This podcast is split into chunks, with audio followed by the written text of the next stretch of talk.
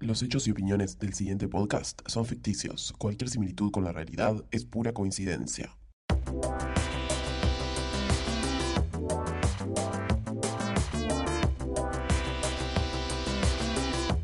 Sean todos bienvenidos y bienvenidas a un nuevo episodio de Jazz el Podcast, el último episodio y un episodio muy especial. Un episodio muy especial, porque siempre digo que es un episodio muy especial, pero este realmente es más especial que los que han sido especiales. O sea, nunca me crean en realidad cuando digo que es especial, porque suelo exagerarlo. Pero este sí es Este especial. sí, extra especial. ¿Pero por qué es especial? Contanos. Bueno, es especial porque en este último episodio de esta segunda Ay, temporada em, tenemos una invitada muy especial que Que es extra especial, que lo dijimos. es extra Dale. especial. Y bueno, nada, vino hoy para compartir con nosotras nuestro podcast, nuestra la película del día de hoy. Y no la vamos a presentar todavía, No, todavía no. pero queremos contar una cosa de primera instancia, Sí. es que ella es una de nuestras primeras oyentes. Sí, ella es mm, eh, Lloraba. una de las primerísimas primeras, Primerísimas. Es una primeras primerísimo oyentes. primer plano, pero es primerísimo primerísima primer primer oyente. oyente. Y bueno, estamos muy contentas de que haya venido acá, principalmente porque nos trae comida. Regalos, nos regaló algo muy lindo. En realidad fue por eso que te invitamos. Yo cuando me la encontré en la calle dije, dame la torta y andate. Claro. No, no, no. No, listo, ya, ya está. dame la Pero algo torta. buenísimo Sí. de esta muchacha, que no vamos a decir el nombre verdadero, ella también va a elegir un seudónimo y que también obviamente elige la película, ya saben que Sí. el invitado siempre elige la película, es que está viendo Game of Thrones. Quería llegar a esto. Ah, es verdad, está viendo Game of Thrones Porque hace toda la, vida, reciente. toda la vida es Game of Thrones. Y esta chica no había visto nunca la serie. No. Y empezó a verla.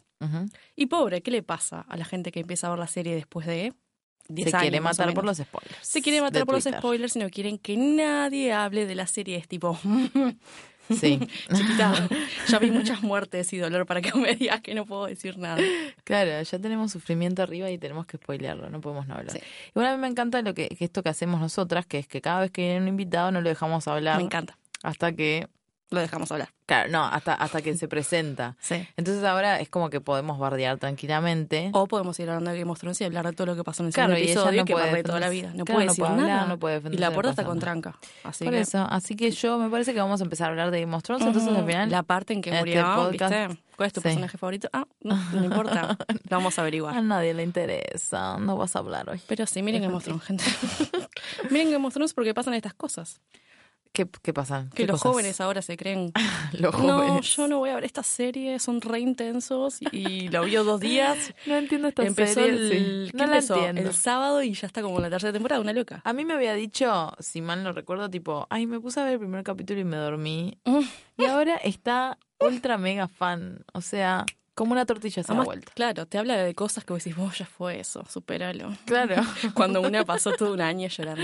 Claro, tipo, ay, no, chiquita, esto es re poco. O sea, no pasa nada acá. tipo, tenés que seguir viendo. Sí. Hablamos por experiencia. bueno, me parece que ¿Qué te pensás? Que estas arrugas vinieron solas. No, es de todo el estrés que me produce esta serie. es todo por mirar Game of Thrones. Pero terminemos con Game of Thrones. Bien. Vamos a presentarla, ¿está? Porque no quiero seguir hablando sin que ella pueda participar. Bueno, dale. Bueno, eh, bienvenida a este último episodio. Tenemos que decir cuál es tu nombre, qué, qué el seudónimo has elegido. Ay, me sacaron ya la, el cierre de la boca, qué bueno. Hola, gracias, Hola. gracias por invitarme. Por favor. Ah, no, gracias a vos por todas las cosas ricas y por escucharnos. Oh, no puedo hablar mucho porque me voy a poner a llorar. Sí, llora cada rato. Sí. Estás sensible. Sí. Bueno, contanos qué nombre elegiste para el podcast. Bueno, el nombre que elegí para el podcast es Alice Kingsley. Que es de. Ay, estoy ofendida ya. Ya Debe ser algo de Harry Potter, Ya ¿no? empezó el No, Ah. querida. No, no, no. De Alice in Wonderland. Y Es Alicia, Kingsley, la en el país de. Para mí, Kingsley. Alice, apellido.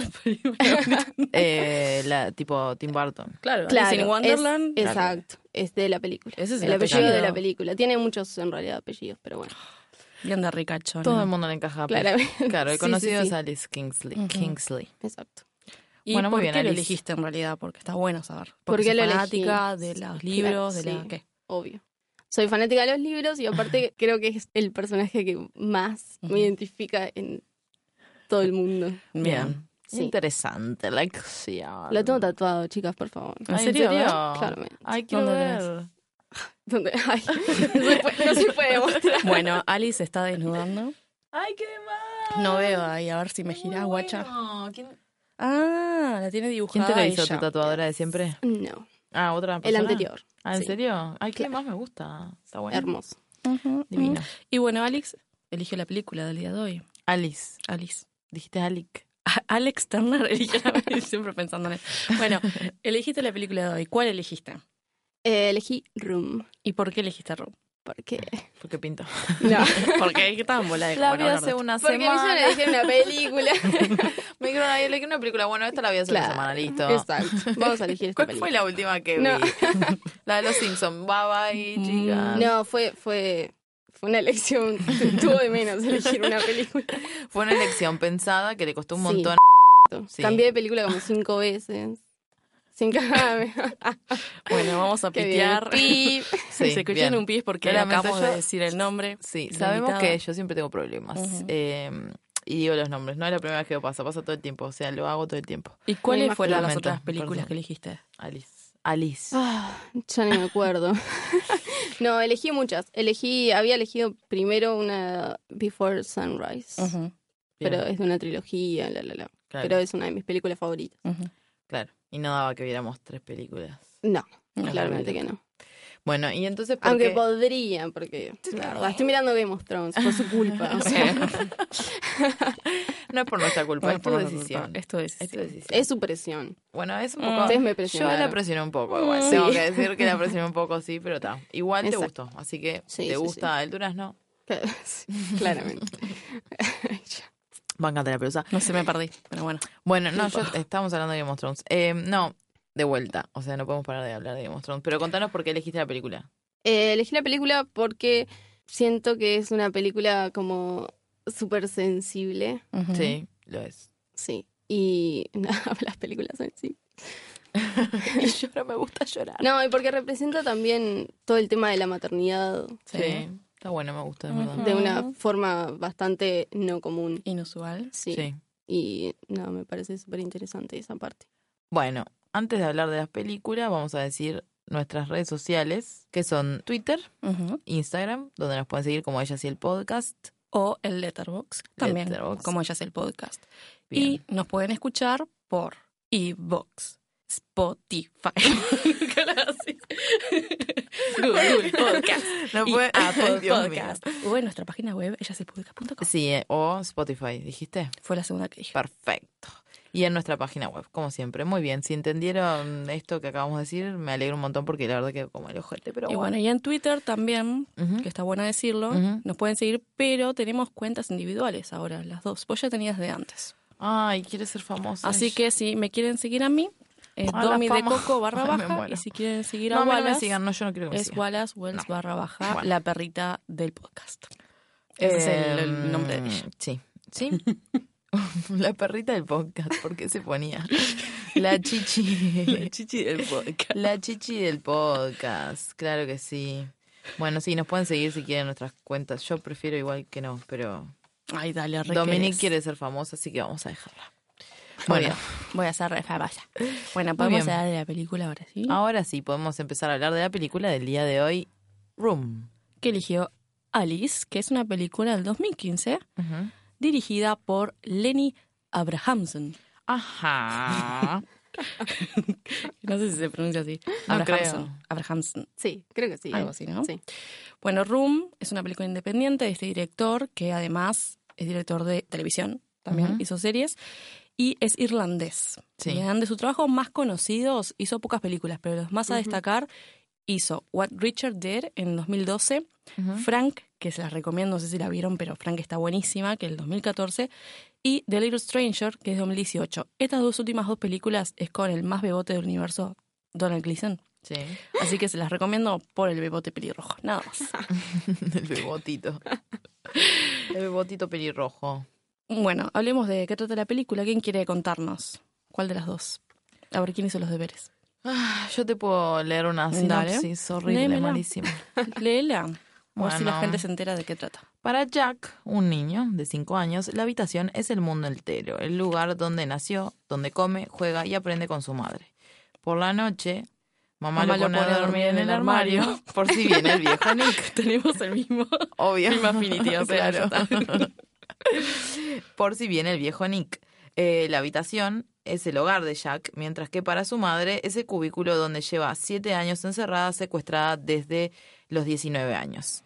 Con gran tesón e ingenio, la joven ha creado en ese reducido espacio una vida para su hijo y su amor por él es lo único que le permite soportar lo insoportable. Sin embargo, la curiosidad de Jack va en aumento a la par que la desesperación de su madre, que sabe que la habitación no podrá contener ambas cosas por mucho tiempo. O sea, en pocas palabras, es un niño Affinity. de 5 años que vivió toda su vida en una habitación. O sea, lo que hay en esa habitación es lo único real que él conoce. Hasta que se entera por la madre Sí, que esa realidad no es la verdadera, Claro. sino que hay un mundo por afuera de esas cuatro paredes. exactamente. Y él tiene que empezar a conocer ese mundo. Sí. Y obviamente para un niño que se crió ahí Es lo más difícil. es complicado, Sí. ¿no?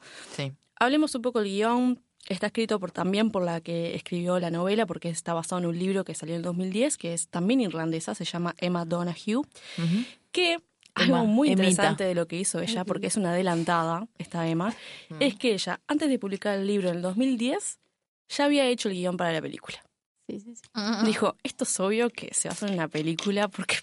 Fue o tipo, sea, Porque yo lo escribí. o mira lo que sea, escribió, o sea, es una belleza. O sea, soy una genia, es obvio que me van a pedir el guion, ya queda pronto. Lo, lo hago y ya está, después, ¿viste? ¿Qué querés el guion? Saca, toma. Claro, ¿qué. ¿qué dijiste guion? Ah, Ujú. sí, sí, sí, te lo mando. Y ¿Qué bueno, guion antes, de, antes del libro estaba, en el 2010. ¿Qué pasa? Antes de publicar el libro, la gente del medio empezó a enterarse. Muchos realizadores vinieron a decirle, mirá, quiero hacer la película, quiero hacer la película. Y como no tenían una como un feeling creativo, ella no los dejaba. Hasta que les llegó una carta del querido Lenny Abrahamson, Sí. en donde el tipo le escribió como súper fanático que le encantaba el libro, que quería hacer una película, que no podía creer lo que había hecho, que ta, eso. El tema es que Lenny no sabía que había un guion. Él lo que le quiso ha- hacer en esta carta era tratar de convencerla de que hiciera un guion. Y sorpresa para él enterarse de que ella ya lo había hecho. Claro, Y además eran los irlandeses, entonces había como un feeling ahí muy lindo, ¿viste? De Claro. se, se quieren, se, Se quieren, los irlandeses entre Un ellos. de quieren. coloraditos. Ah, Claro. no, él es pelado. y ella morocha, así que buenísimo la noción que tenemos de Irlanda. Sí, no, no, tipo, no, yo. Irlanda conozco, no sé, Soya Ronan, que es rubia, así que buenísimo. Así que- Yo no conozco, no sé si conozco. Buenísimo. Bueno, entonces en el 2012, una vez que se publica el libro, ya tienen el guion, ya son amigos por siempre, el director y la guionista Amigos forever. Forever. Se hicieron tatuaje y todo. Se hicieron tatuajes, sí, sí.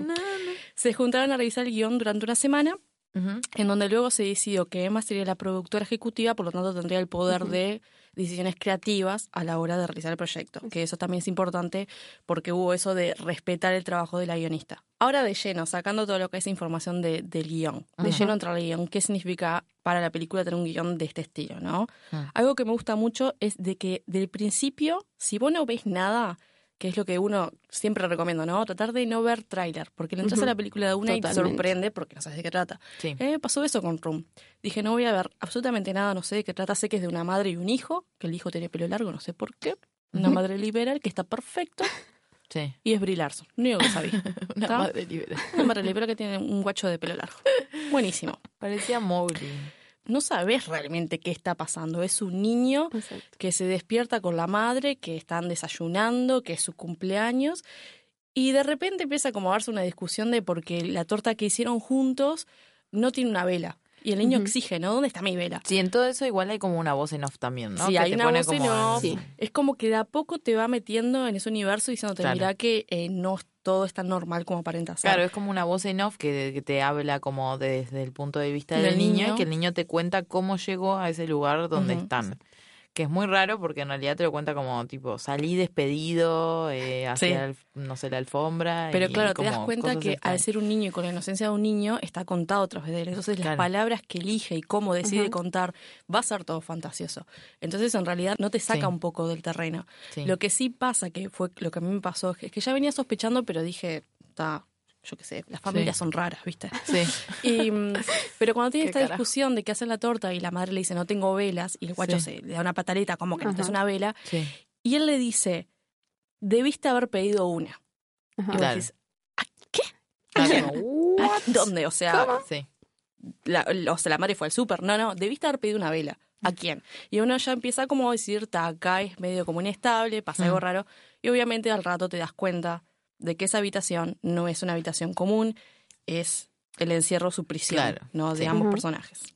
Aunque el niño no lo sepa. Sí. Y lo que estabas diciendo vos, Wallace, que eh, la elección de que Jack lleve la historia adelante, Mm. eso para mí es recontra acertado. Sí. Porque si ponemos como en comparación, ¿no? Si, si hubiese sido la madre la que hubiese hecho la, vo- la voiceover, la que nos hubiese contado desde su lado, hubiese sido una película mucho más siniestra, Sí, claro, y mucho más traumática también Más y más dramática con de un lo que tono es. re diferente. Claro. Pero hacer el niño, un niño que es inocente, no solamente por ser niño, sino que desconoce en realidad de lo turbio que hay a su alrededor, de que es un secuestrador, que la viola la madre todas las noches, que él no se entera porque está en el ropero, Mm. pero él sabe que existe, pero no conoce más allá de lo que hay en ese cuarto. Sí. O sea, pasa que el niño se despierta y saluda al water, al ropero, y no lo llama por, por cómo se llama, sino que ese Sí. nombre es el nombre Es del nombre personaje. Claro, O sea, vos sos ropero. O sea, Mm. te voy a decir el ropero y me dijo tal cosa. Entonces, claro.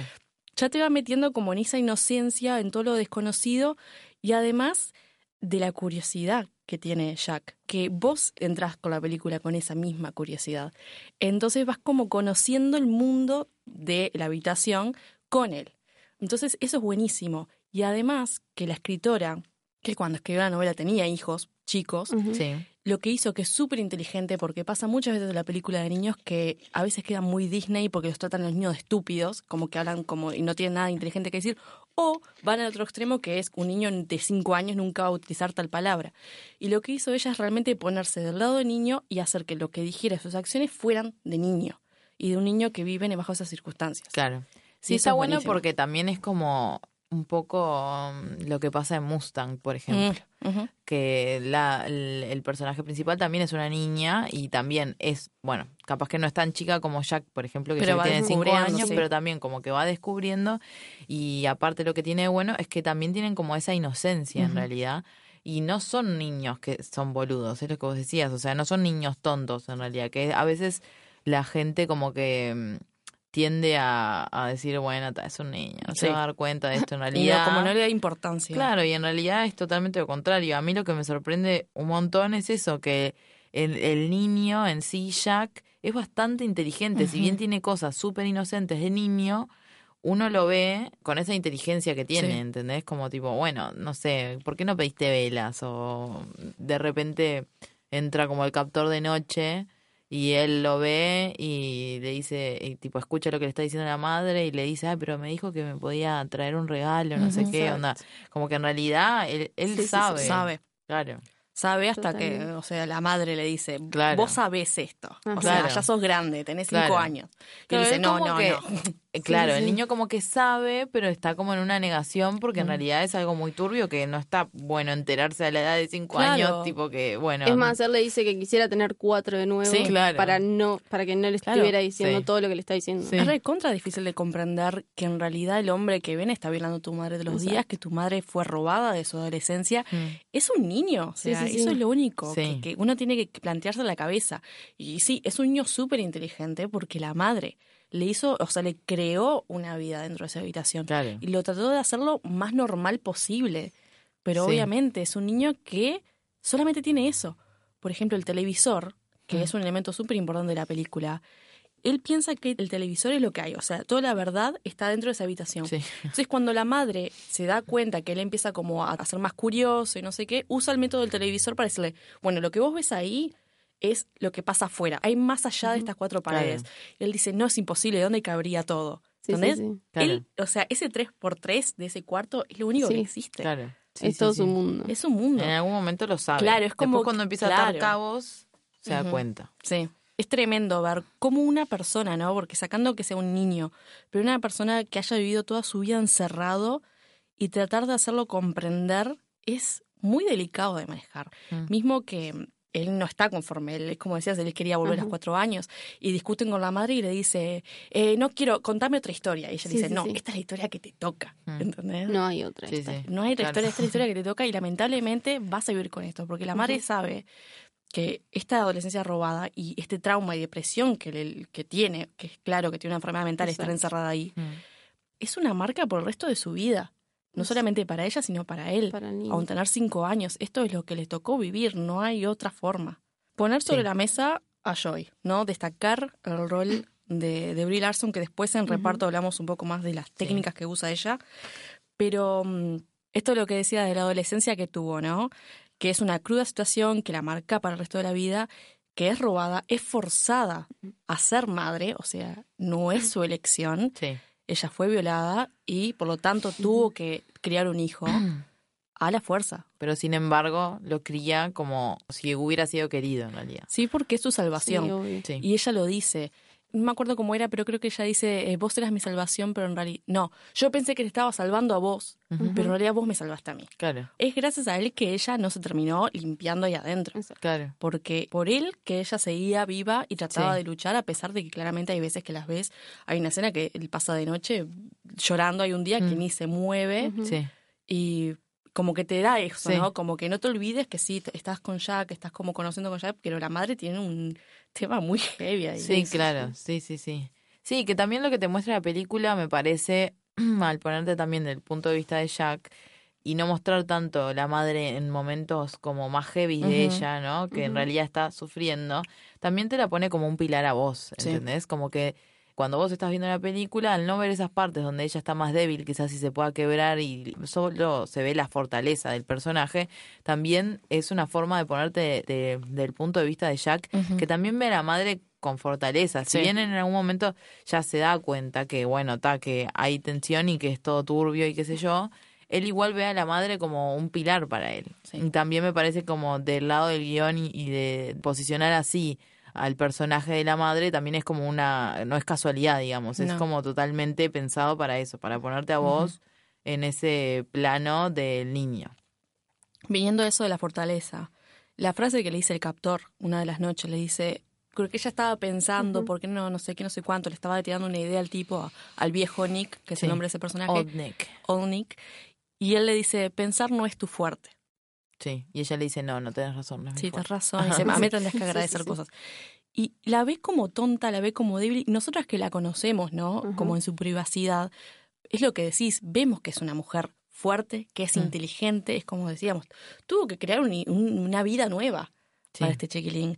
Y lo que hace por proteger es una fiera en realidad. sí, claro. Por ejemplo, ¿no? En el libro, yo no leí el libro, pero por lo que leí, en realidad... Yo em, no lo leí, pero yo no puedo la leí, pero vi que en comparación con la Sí. película, en el libro, Joy, que Jack en realidad le dice Ma, eh, ella tuvo un primer embarazo que pierde y que después por el trauma, cuando tuvo a Jack, es por eso que ella no lo dejaba acercarse al tipo. Claro. Porque dice como que ella estaba embarazada y como que, creo que era que estaba embarazada, ¿viste? Porque tenés que leer libros. Exacto. Porque estaba embarazada y creo que el tipo le pega una patada y lo pierde y por eso ella tiene como esa protección a sus hijos, que es entendible, o sea, Obvio, golpeada o no golpeada es un tipo que no tiene que tocar a tu hijo y punto. Obvio. claro. Pero está bueno para entender también un poco más a Joy y la posición que tiene ella de que él es lo único que yo tengo bueno dentro de estas cuatro paredes Claro. y no me lo vas a tocar y ni lo puedes mirar. Sí, tal cual. Ella desconoce completamente lo que va a pasar. O sea, el futuro de, de ellos dos es incierto. Obviamente buscan forma de escapar. Hay una escena donde lo ves gritando y para él es un juego. Y dice, bueno, voy a gritar más fuerte, pero en realidad vos te das cuenta y te duele Sí, sí, sí. saber de que lo, lo que están haciendo es tratar de salvarse. ¿Qué pasa? Ella como que le inventa a él que están, o sea, que su mundo, digamos, es este cuarto y que afuera está como el universo y que en el universo están los aliens que pueden escucharlos. Eso me encanta. Entonces le dice, bueno, vamos a gritarle a los, ali- a, a los aliens y le tiran, tipo, gritan por un coso de Sí, un ventilación, claro, así. una cosa así.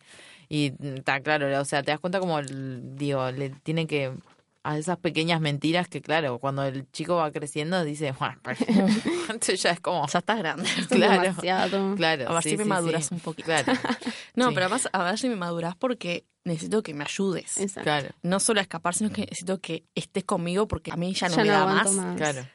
Es- no puedo vivir con esto sola. O sea, necesito que de alguna forma vos, que sos la otra persona viviente Mm. que tengo al lado, lo, lo, o sea, lo, tenés que estar conmigo. Sí, sí, sí, que lo vivas de la misma manera.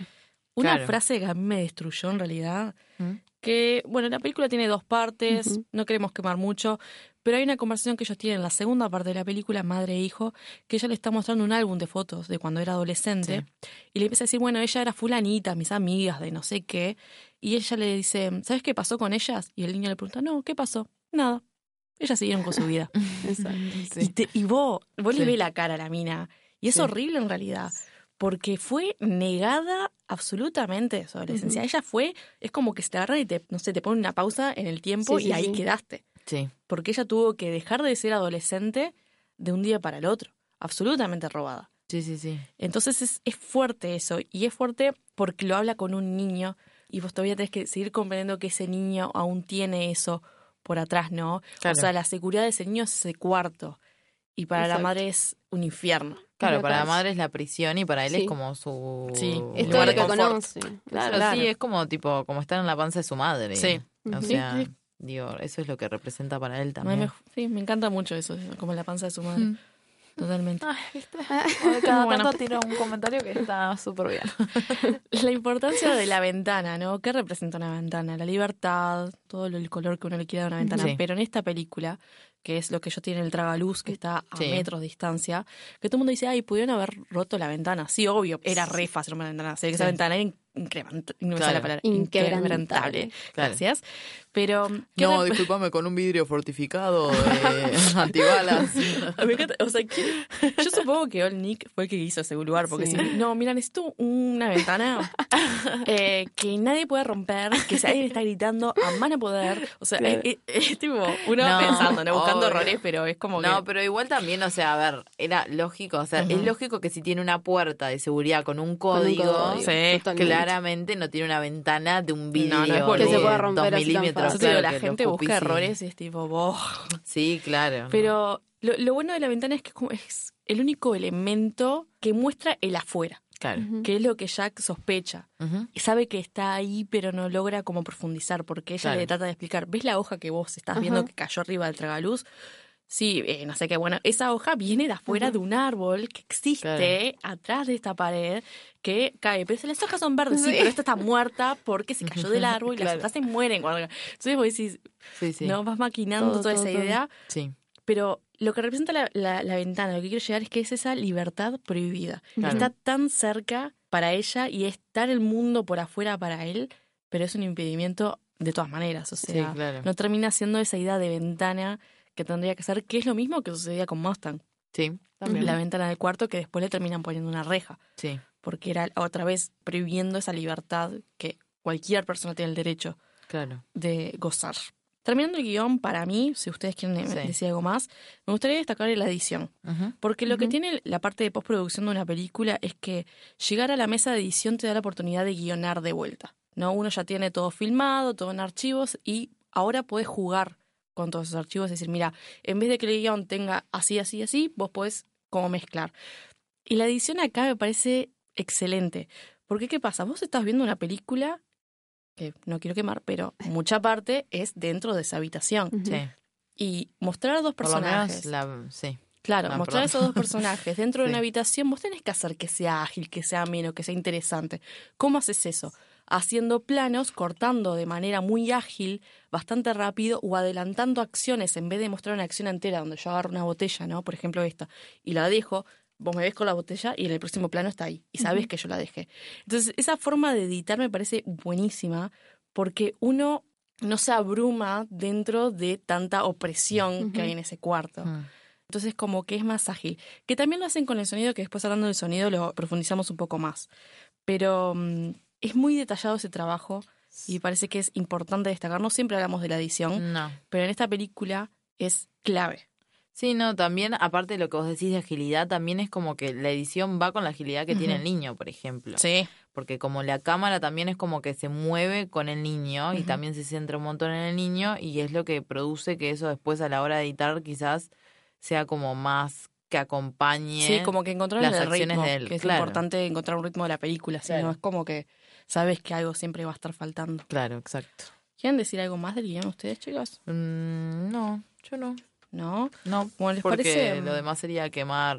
Mucho. Claro. Sí, hay muchas partes del guion que no vamos a contar, o sea, no vamos a profundizar porque está bueno que lo vean el que no vio la película. Claro, dijimos, bueno, ta, es una película bastante reciente, porque es del 2015, esto no es lo mismo que American Psycho, que tiene un millón de años, ya es una película bastante vieja. Estamos justificando de que Sí, sí, sí. de Que que vamos toda la película. todo American Psycho. ya era media obvio lo que pasaba, pero acá está bueno igual, como es una película que es tan tierna, también está bueno que se sorprendan y no quemar todo.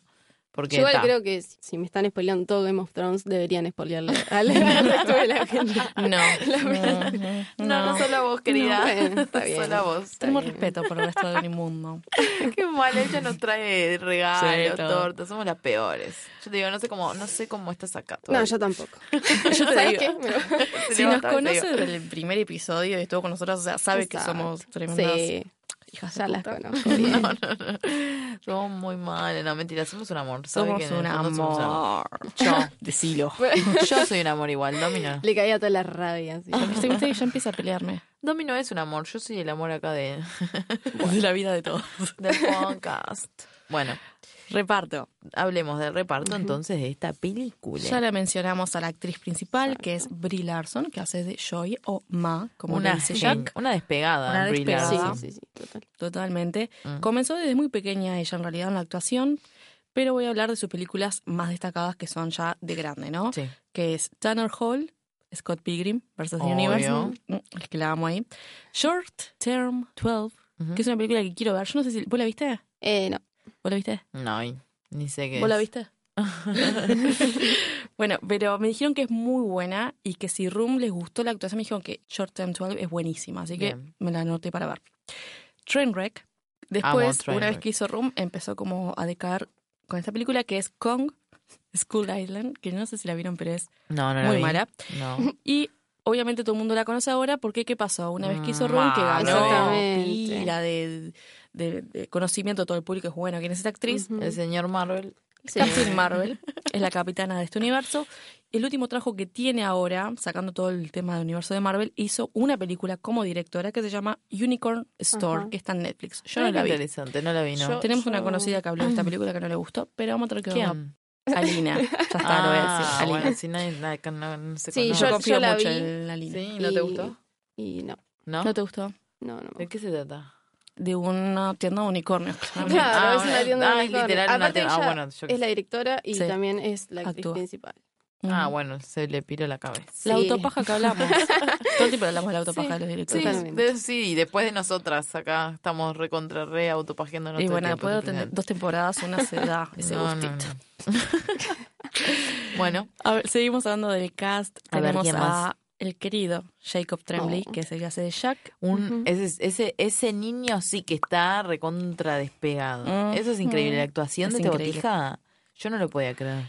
O sea, empezó Room Tremendo. con siete, cumpliendo ocho años, para creando un niño de cinco. Sí, Igual sigue siendo un niño Sí. de Sí, sí, sí. sí, sí. sí. Es chico. No, y es no. un genio. Es No, es un genio, es un genio. No lo podía creer. Todo, todos, o sea... Lloraba. Claro, porque tiene... oh, lo que pasa es que para hablar de la otra parte tengo que como que quemar y, Claro, tal. Bueno, Ahora, ahora vamos con lo demás, pero Claro. vamos a mencionar qué hizo, porque Room no fue su primera película, en realidad No. ella había trabajado en otras películas, sí, señor.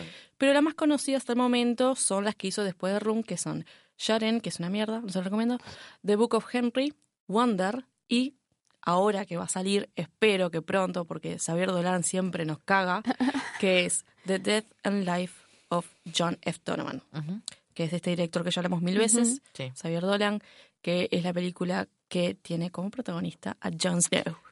Xavier, el de los X-Men. Harington. El Sí. de los X-Men. Mm, Dale, muy bueno el chiste. Pero tiene a Jon Snow, boluda. Tiene a Jon Snow. Tiene Jon Snow, bueno, está. No o soy sea, tan esta fan película igual de tiene que Jon estar Snow yo. muy bien. La Porque, cara de emoción cuando dijo eso. porque Kit Harrington, las películas que él hizo durante Game of Thrones son una caca. No vi nada de él, por suerte. Hizo. em, No me, no Ay, me, ¿cómo ¿sabes que No me llama? el Emily actor Browning. tampoco. O sea, solo me llama porque está en Game of Thrones y como que le agarré cariño al personaje, pero en realidad Claro. el actor en sí, mismo viéndolo como en entrevistas y eso es como tipo, Medio ah, bobo. sos un Medio bobo. Es medio aburrido. por me- eso es todas estamos enamoradas de Jamie Lannister. Mm, Yo no puedo creer que este señor. yo no estoy enamorada de Jamie Lannister. Vamos de a calmarnos igual un poco. De Nicolás. Bueno, volvamos al cast, que no dice Este que señor. yo estoy hablando re seriamente, ustedes se distraen a cada rato. No, bueno, sí, dale. Tenemos a Joan Allen, Joan Allen, que hace Sí. Nancy Newsom, Newsom que es la madre de Joy, Sí, señora. que es una actriz con varios años de experiencia. Sus eh, películas más conocidas son Face Off. Ajá. Ujú. Ujú. Ustedes saben que yo amo Face Off. Pleasantville, que no sé si la vieron, pero está muy buena, que Sí. es todo en blanco y negro. No. Bueno, mírenla. Eh, eh, The Notebook también estuvo ahí, hacía de la madre de Rachel McAdams. Ay, esa película, por Dios. Y después tenemos a William Me H. deprime. Sí, a mí no me gusta. La- Yo- a mí me la- molesta que la- la gente piense que The. Notebook es la película más romántica que vieron. Eso me- a mí me, me, me, me- pone mal. Yo creo que ni la vi esa película. No, es No la bastante, vi, ¿sabes no lo que pasa? Que No es miro, bastante romántica igual. Sí, pero no es la película más romántica. Hay millones de películas románticas. No bueno, las Notebook. películas inglesas románticas están mucho mejor que The Notebook. O sea, eso hay que decirlo. Pero, bueno, está, yo qué sé, como tirado acá es como, bueno, William H. Macy, que hace de Robert Newsom, que es el padre de Joy, que es un actor muy conocido, pero ¿por qué? Porque hace de Frank Gallagher en la versión estadounidense de Shameless, que yo no sé si la ven, es una serie que a mí me gusta mucho. Sí, igual estuvo Que es un genio eh, en Fargo. Ahora iba las películas. Ah, bueno. Calma. Bueno, no es solo de Shameless, Bueno, pero estuvo... eh, hizo Fargo, hizo Boogie Nights, Sí, también. ta, hizo Pleasantville con John Allen, ellos hacían de, de pareja en esa película, e hizo Magnolia, porque es uno de los bebos de Paul Thomas Anderson. Pero su mejor película es Fargo, es un hijil. Igual en Magnolia es destacable el trabajo de él, pero bueno. Pero Fargo, Fargo, querida. Pero vamos a hablar, no vamos a hablar de estos dos últimos viejos de mierda, vamos a hablar de Jacob y Brie Larson, porque son nuestros protagonistas. Comenzando con Brie Larson. Hablemos de la señorita Brie Larson, entonces. Mucho de lo que se ve en pantalla Sí. De esta querida actriz es gracias a la dirección, sí, pero lo que hizo esta mina. Sí, vamos a darle el crédito, te digo yo. Sí. por supuesto. Porque, ¿qué, qué pasa, no? ¿Qué pasó con esta muchacha? ¿Qué vas a ver? Es que hizo medio como Christian Bell. Se puso media metódica. Se puso Sí, metódica sí, sí. la señora. Y dijo, ¿sabes qué? Yo que soy re introvertida, yo soy Brie Larson, hablando español. Yo que soy re introvertida, lo que voy a hacer para entender a este personaje, me voy a encerrar un mes en mi habitación Mm. sin celular y sin internet, porque obviamente esto va a ser mis vacaciones porque soy tímida. Ay, Porque me gusta estar demente, sola. Yo no Me gusta estar sola. Ay, ¿quién te cree, últimos- Dale, por favor. La veo tipo en las alfombras rojas, así brilla. Ay, no, me voy a encerrar, no sé qué, no puedo, no voy a estar sin celular, nadie te creerá, realmente. Estoy segura que un celular tenía, algo, Algo había, Sí, sí, sí. algo había. Pero ¿qué le pasó? Obviamente le empezó a jugar en contra y ella contaba que los últimos días de ese mes que se encerró, llegó que se encerró, que no creemos que se encerró del todo, pero sí No, trató, Tuvo una semana. por ejemplo, trató de evitar el sol, trató de no tomar sol porque Ajá. sabía que el personaje tenía que estar pálido porque Blanca, blanca. como nueve, siete, no me acuerdo si Siete nueve, años. siete siete años encerrada. sí.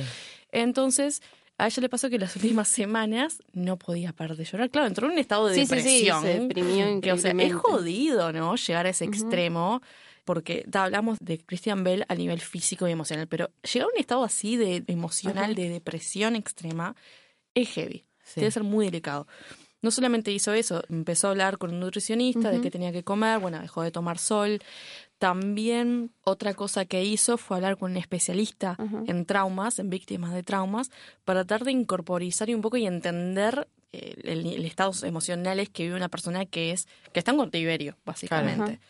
Bueno, o sea, no es que está solo en cautiverio. ¿entendés? Es una mujer que está siendo Sí, abusada sí. todos los días, ¿no? Y que además está criando un niño. Sí, Exacto. claro, que aparte está criando un niño. o sea, es tiene una que estar locura. bien para el niño. Sí, claro, totalmente. Y otra cosa que hizo, que es buenísima, es que mm, durante escena y escena en el set agarraba un diario íntimo, Como cualquier adolescente, ¿no? Niña adolescente, y empezaba a escribir como sus memorias de adolescencia, con un poco, viste, de quedarse con ese, porque es donde ella quedó en el tiempo. Claro, Entonces, incorporar eso, ¿no? Como hablábamos de otras películas de actores de este estilo, sí. es tremendo. O sea, es porque vos te estás realmente poniendo a los pies Sí, sí, de sí. un personaje de este estilo. Sí. No es simplemente te agarro el guion, leo qué pasa y lo interpreto. No. Ella se incorporó en esa situación. Sí, está bueno porque aparte también lo ves como en la actuación que ella tiene, en el guion, cuando ella habla es muy irónica también, ¿no? Y tiene como, como eso que también es un poco de la adolescencia, de tipo la rebeldía, de cómo es ella. Sí, además que Sí, se total. frustra con el niño si Claro. no entiende algo. Es tipo, Sí, sí, bien ay, no entendés, tipo. Claro. Sí, por momentos sí. hasta que parece tipo la hermana. Sí, es como es una claro. niña. Sí, es como Sí, tal cual. Sí, total. Sí, sí, sí, claro, cuando le dice tipo, no, mira, estamos acá en este cuarto, le dice, no, tipo, si ya sos re grande, dale, dale, ¿entendés? Como tipo, no me rompas pelotas, Sí, sí, pendejo, dale. claro, es como bien así y eso como que también le rompe un poco lo que es el tema maternal. Si bien después ella lo ve mal, lo abraza y todo, ¿entendés? O, o la ves que creo que le está dando la teta Sí. o algo así. O sea, esas partes que son como más maternales, que sí, como bueno, más tirando a la adultez, después cuando está hablando con él también es como que te das cuenta que ella tiene como ese tipo de humor o su esencia sí. es como un poco más rebelde. Sí, sí, sí. sí. No, no, no. La actriz, la, ay, la actriz. La treque. ¿Qué dice? ¿Qué dice, ¿En señora? qué idioma habla esta chica? Bueno, listo. La actriz también Irlandés cuenta está hablando. está que. Claro.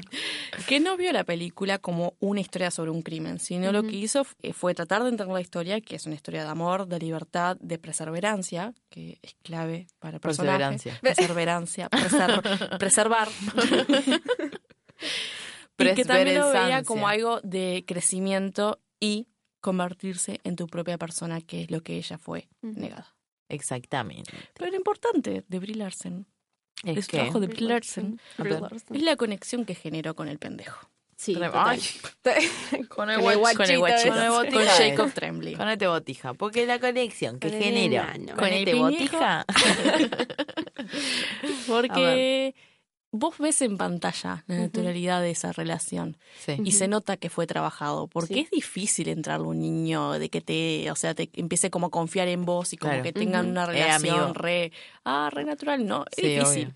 Y esto fue gracias a la madre de Jacob Tremblay que invitaba a Brie Larson a la casa Ay, entonces ella iba y jugaban a los. Legos, porque los Legos es Oh, juguete favorito, y empezaban a jugar y, y empezaron como a crear esa relación más íntima. Claro. Y eh, lo que le pasaba a Jacob, a Jacob, que es que todavía estaba como un poco frenado, porque es un adulto, que un niño tiene como marcado que el adulto que hay que respetarlo, no sé qué, Ujú. no sé cuánto. Pero bueno, Em, la No madre sé le no dijo, sé ¿no, cuánto". tenés preguntas para abrir? Y él le terminó preguntando, y mire lo que le preguntó el Ay, guachito de mierda. Ay, el guachito de mi hija. Le preguntó, ¿cuál es tu color favorito? Sí. Todas las preguntas que le puedo haber dicho, ¿no? ¿Cuál es tu color favorito? Me muero. Un poco inteligente. Eh, ¿Cuál es tu animal Muy favorito? inteligente en la película, pero en la vida real, la verdad, para. ¿Cuál es tu animal favorito? Y si le gustó o no Star Wars. Ay, me muero. Te morí del amor con este sí. niño, te digo la Sí, sí, verdad. sí. Cualquiera de esas preguntas igual, querido. Es un niño.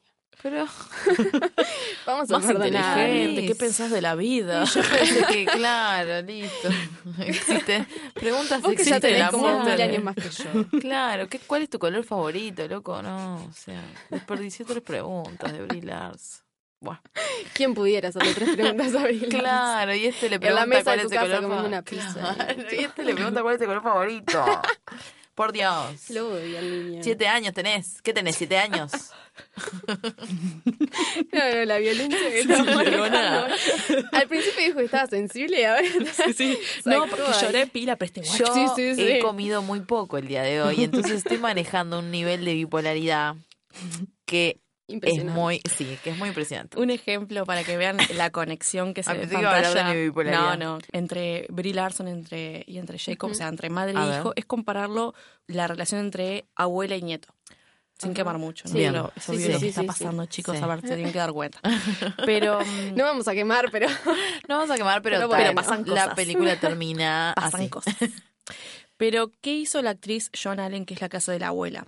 Sí. Ella contó que solamente vio al actor, al niño, una sola vez. Y que después mantuvo distancia. No Sí. porque fuera una vieja hija de puta. Lo voy a aclarar. Lo cual es, pero no, es. No, Lo es, cual capaz es que muy sí. bueno el rol de la abuela acá. Es porque se dio cuenta de que si ella establecía una relación donde se veían todos los días, se iba a notar en pantalla. Claro. Y vos ves en claro en pantalla lo que es la relación con la madre y la relación con la abuela. Te das cuenta que el niño entra en contacto con la abuela con un nivel de separación muy Sí, sí, sí. importante. Sí, total, Entonces, total. es bueno esa técnica que hayan decidido junto con la madre, vamos a acreditar a la madre que no, Sí. no anota el nombre. Usualmente claramente. se usa esa técnica. Se usa. Sí, Pero la gente que con un sabe lo niño- hace. Con un niño es importante llegar a eso, de Sí, que un claro. niño no se quede solamente con el guion o con lo que le dicen que tiene que hacer, Claro. sino lograr esa experiencia para que después se vea totalmente Claro, más natural. sensorial, sí, Claro, obvio. sí. totalmente. Y ahora sí, Jacob, metiéndonos en él ver, completamente. hablemos de este niño de siete años que no sabe hacer preguntas. Eso es esa pregunta. Que desperdicia las Que preguntas. desperdicia Desperdicia, preguntas. A ver, Sí, niño. Em, Niño Jacob. A pesar de que él ya, ya contaba con experiencia porque ya había trabajado en películas, uno no logra ver la actuación. Uno diría, ta, te das cuenta que un niño está pensando, bueno, ahora tengo que agarrar esta botella. No, Claro. él lo hace de una forma tan natural Sí. que vos te estás comiendo todo Sí, sí, eso sí. y no puedes creer que sea una actuación. A Jacob no se le dio un guion. Sí, así, como que sería demasiado. con mucho para- detalle, Claro. detalles violentos, no sé qué, no le vamos a dar todo esto. Entonces a él se le, se le decía qué tenía que hacer en cada toma. Claro. A lo Roma, por ejemplo, para Claro. ponerles un ejemplo, ¿no? Como De- el señor Cuarón. que le copia a todo el mundo. Que le copia, se hace el. Ay, El no. original. No les di guiones, chicos. O sea, señor fue todo tipo. No se me rompió la. Claro, fue todo espontáneo. Al final lo habían hecho Sí, todos. Alfonso, dale. por favor. Por favor, te pido. No, todo, no. copió todo. No, que uno le escucha a él en la entrevista y dice, ay, pero qué cabeza, ¿no? Sos un nada Sos. Al final hicieron todo lo mismo. Al final estás copiando. Claro, no, no se puede así, no se puede. Y otra cosa que el director abusó de que él fuera un niño, y no lo digo como Michael Jackson, em, No. es que también eh, lo ayudó a, Jacob filmar las escenas sí, en exacto. orden. O sea, empezar como En a crono- filmar cronológicamente. cronológicamente. Muchas gracias, Alice, porque estaba ya... De nada, de nada. ya Buenísimo. está, La vejez te ¿Cómo? digo, ¿Cómo la- la quién? saco de acá y. ¿Como quién? Como- ¿Cómo queda? ¿Quién filmó cronológicamente? Como el copión de Alfonso Cuarón. Alfonso Cuarón. Bueno, Te digo. Ese No, señor yo- copia todo. ah, le voy a mandar un mail de queja. Sí, ya. sí, sí. El que no haya totalmente. escuchado el capítulo de Roma va a pensar que nosotros odiamos a Alfonso Cuarón. No, amamos. De Roma, por favor. Pero es un plagiador. Pero. Sí. Pero igual eso no quita. Yo voy a presentar Claro, denuncias. Voy a presentar Exacto. denuncias. Bueno, ¿algo más que quieran decir del reparto, de las actuaciones que les haya De gustado? este chiquilín. De, de él, de lo que sea. No, a mí la verdad que de, de él me sorprendió, bueno, la actuación sin duda, porque la verdad que es, es un genio realmente, Sí, total. pero también me sorprendió la facilidad que tenía para hablar. Sí. Primero porque, ta, te- o sea, tiene cinco años, ¿no? Y sí, ¿no? Entre comillas, digo, en la película tiene cinco años. Y también porque, o sea, supuestamente es la madre también la que lo enseña a hablar. Y mm, no sé, como que me gustó que veía como que tenía esas cosas de la madre también cuando él hablaba. Y eso me pareció súper destacable del niño. Como que no era un niño así como... eh, Niño. Claro, un niño niño así medio boludo. O sea, digamos, lo veías que la madre le daba la teta, por ejemplo, pero de repente Pero te metió un lenguaje adulto ahí. Claro, ¿entendés? Que además- ahí es como te das cuenta que se, realmente se le pega el Exacto. vocabulario de la madre, por ejemplo. Sí. Porque si estuviera en contacto con otros niños, Tendría sería influencia. distinto, claro. No, y además lo difícil que debe ser interpretar a, a un niño que desconoce el mundo cuando él lo conoce completamente. Sí, Entonces tratar de meterse en esa cabeza es como sí. bastante bien. Igual hay que decir que el niño también lo encerraron un mes. Sí. El Lo encerraron ahí mismo. Ahí mismo. Claro. Los dibujitos los hizo en el mes. Bueno, ahora te vamos a encerrar Claro. un ratito. Bueno, él lo que decía en realidad era que, mm, que le fue fácil interpretar a, a Jack porque era como un niño que era feliz jugando. Ajá. Claro. Sí. Hasta que se encontró con, bueno, le dijeron, bueno, la escena de hoy tu madre te va a venir y te va a decir que mm, la viola. en realidad no le dice eso, pero No, no, claro. no, obvio. es como que están dejando en claro. Sí, sí, sí. Bueno, sonido, ¿les parece? No. Bueno, muy bien, hablemos del sonido de esta película El entonces. suspiro. a destacar de primera instancia, la voiceover. Sí. Porque pudieron haber elegido cualquiera, o pudieron haber dicho, no, sabes que no vamos a una voiceover, que se cuente las cosas solitas. Es como decíamos al principio, elegir al niño fue buenísimo.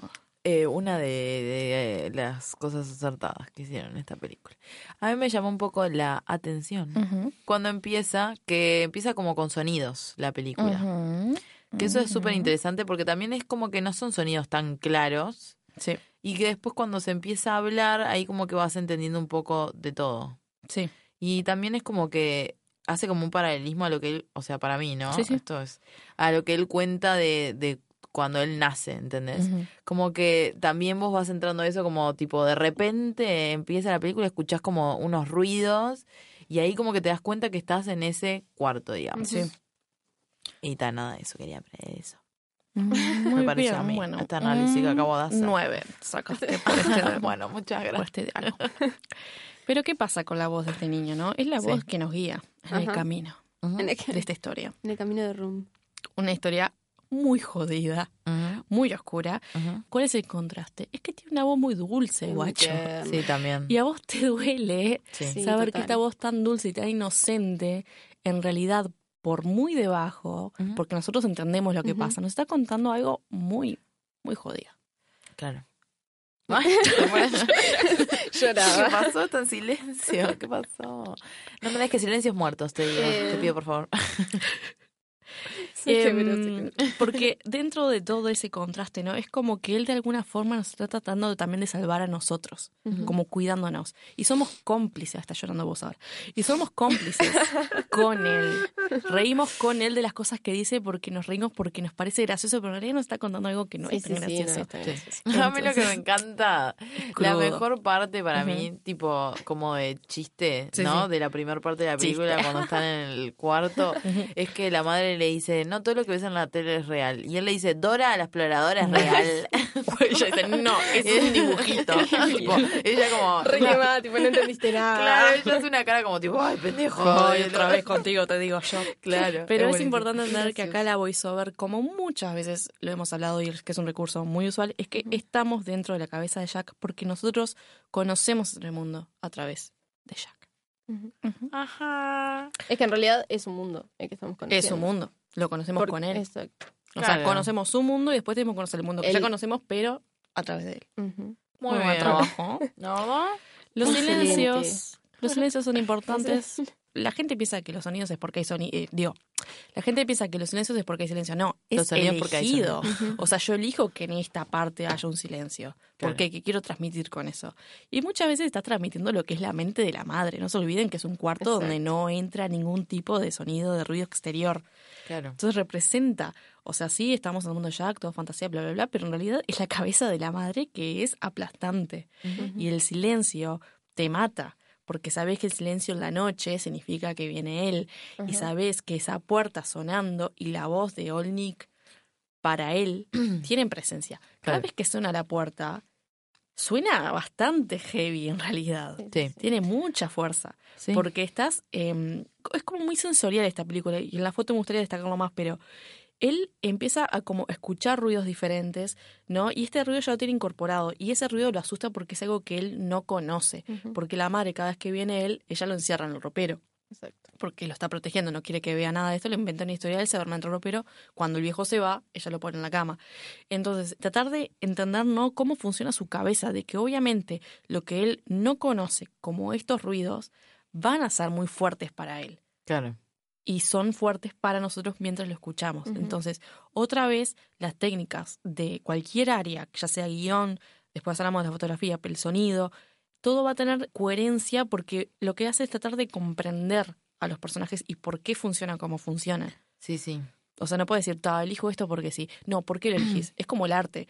Ah, elijo este color porque es su color favorito. No, no, no. ¿Qué significa para él? ¿Por qué ese color? Porque en realidad ese color es favorito de muchas personas, pero. ¿qué tiene de importancia ese color en su vida? Ujú. Porque él, él es así en la vida real. Entonces, acá en el sonido es importante entender, otra vez, estamos en su cabeza, escuchamos como él. Claro. Y además, cuando no escuchamos, eh, somos la madre. Porque a pesar de todo, sí, somos la madre. Sí. Queremos protegerlo a él. Sí, no, y aparte también cuando está el silencio, como que eh, sabes que se avecinan como los momentos más turbios, digamos, sí. de, claro, que suceden ahí. Entonces está, y también es, es eso, como que el niño también, él tiene que estar en silencio ahí, o sea, se está haciendo el dormido, Sí. ¿entendés? Entonces, como que tampoco puede haber como mucho ruido, está como de incógnito, en realidad es como un espía que él está ahí atrás.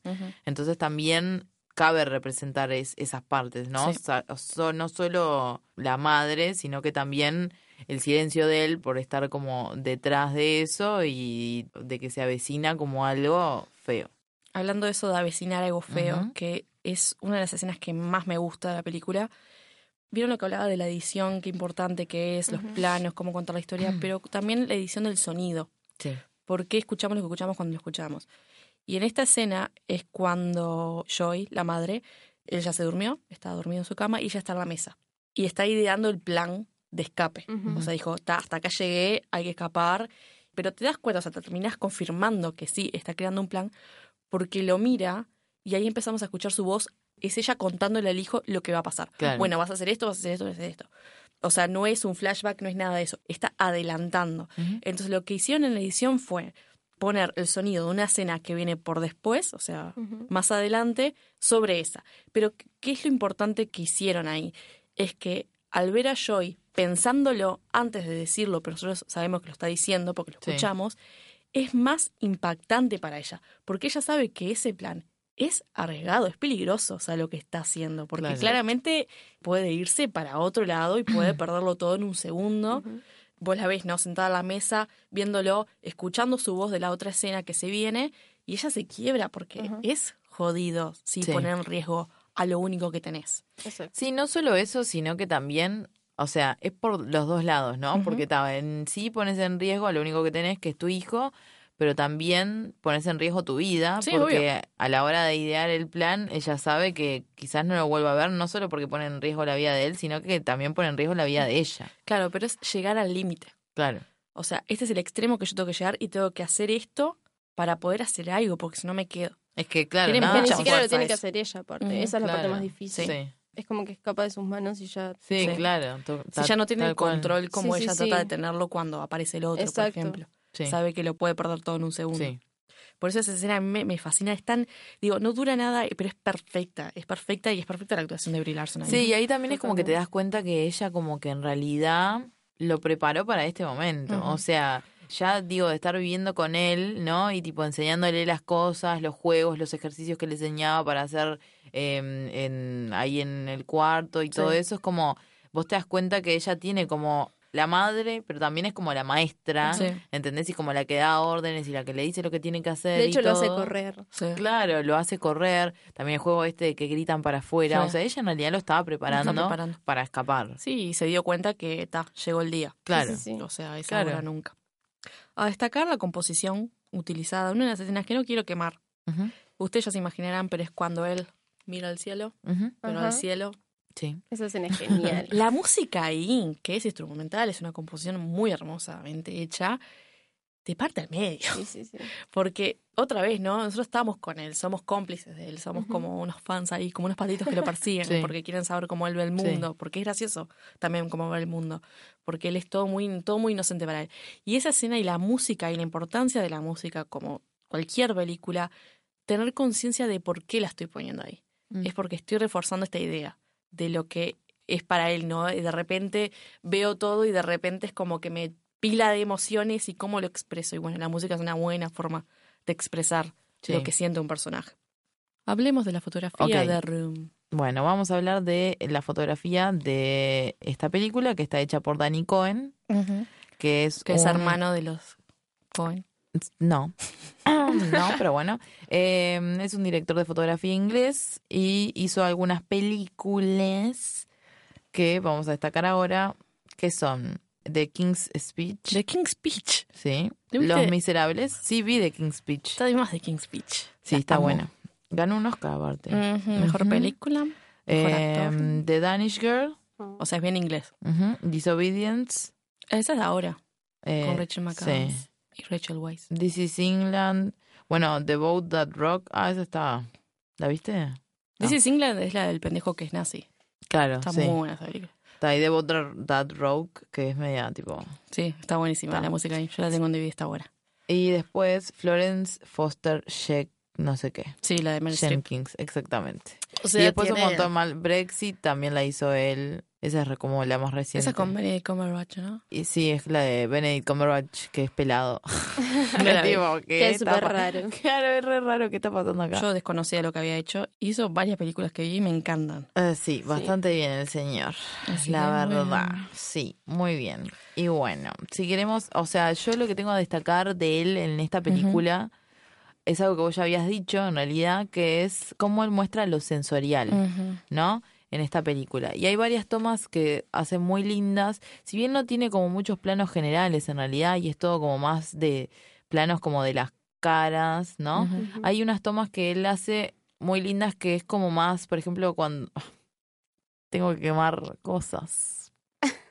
Qué difícil. Eh, Jack está mirando a través de una alfombra. Ah, sí, no, pero esa, Ujú. por ejemplo, yo la tenía anotada. ¿Esto lo ¿La puedes decir? contar? Está ok. Digo, no cuente la situación, pero puedo No, decir. claro. El B, por la la Bueno, alfombra. está, Jack está en una situación muy espe- muy especial y está mirando como a través de una alfombra. Y a mí lo que me parece súper original es que el loco como que, no sé, puso una alfombra arriba del lente, ¿entendés? Y te- o sea, no Chicos, sé si fue esa la solucionado. técnica, Claro, listo, acá ahora No pasó nada. Y ves como, como a través, digamos, de los hilos de la alfombra se ven como unos puntos y realmente como que estás viendo, o sea, realmente estás metido vos adentro de esa alfombra y estás viendo y podés sentir eh, lo que siente el personaje. También otra toma me gusta mucho cuando ya que está como tocando una hoja en el piso y se acuerda como, ¿no? Sí, sí, sí. De lo que le dijo su madre y también es como, son como enfoques muy cerrados que hacen que acentúan un montón la actuación, ¿no? De los personajes, pero también eh, te da un montón de eso de, de, de que vos también lo estás sintiendo, ¿entendés? Sí. Como tipo, no sé, el frío del pasto cuando, no sé, está ahí. Sí, te pones en el lugar de él. Claro, exactamente. Pero eso es lo que dijiste, ¿no? De que la cámara trata de no meterse mucho o no tiene como tanto énfasis en las acciones, sino porque esta es, es claro que es una película de, ac- de actores. Claro, Es una Total. película de las performances sí, que tienen los- la- estos personajes. sí. Pero los planos sensoriales, ¿no? Hay uno que a mí me encanta, que es cuando está en la habitación, que le pega el sol y él toca Mm. la pared Ah, y sí. siente el sol.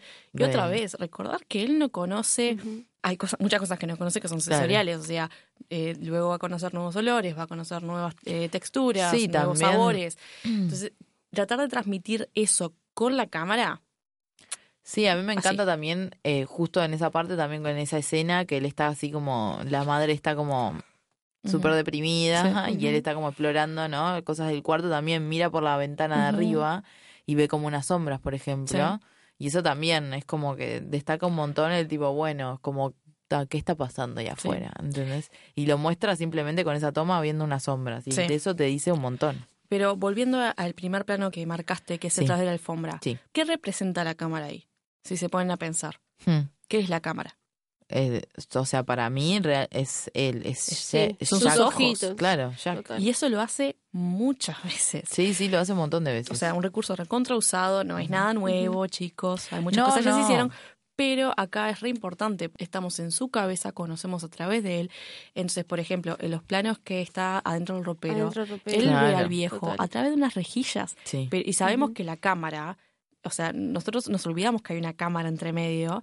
Sino que pensamos realmente esos son sus ojos viendo porque somos testigos y cómplices. ¿Sabes que el, la última, ahora la vez que vi la película de nuevo, en una tuve que como recordarme Sí. a mí, tipo de que en realidad era la cámara, el niño no estaba ahí, tipo no Claro. estaba presenciando lo que estaba Claro. sucediendo. Tremenda porque visión. realmente, sí, Sí, porque sí, realmente tipo Sí, por un momento fue como, pa, esto está Sí es, sí, es horrible, porque aparte, claro, lo podemos contar que, claro, él dormía como en ese ropero porque la madre no quería que cuando entrara este viejo. Old Jack, ¿no? Que era Nick, como ese, Nick. digo, Old Nick, ay, perdón. Re poco fan. Bueno, la verdad que podría haber elegido otro nombre, te digo, porque Nick y Jack, para mí, si tiene ese K los dos, es lo mismo.